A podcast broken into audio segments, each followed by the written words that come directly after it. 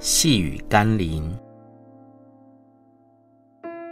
放下自己的意思，才能回应上帝的旨意。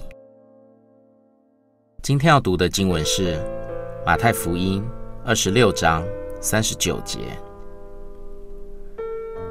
他就稍往前走，俯伏在地，祷告说：“我父啊，倘若可行，求你叫这杯离开我。然而，不要照我的意思，只要照你的意思。”有时候，要知道天赋的意思并不困难，就是与体贴自己肉体的自然想法相反的另一个方向。常常那就是出于神的意思了，因为圣灵是与肉体相争的。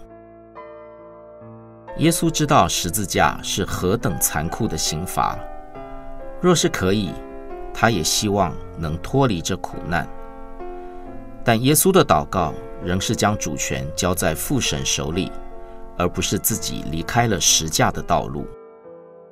所以，当我们祷告神说，愿你的旨意成就时，不但是我们该要逆着肉体的想法去做的时候，也是该把主权交给神的时候。我们一起来祷告：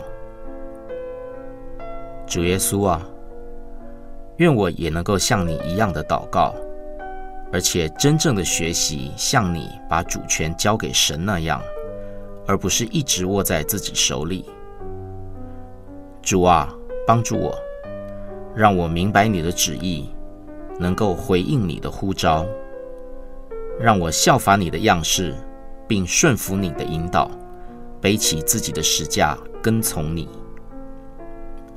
奉耶稣基督的圣名祷告，阿门。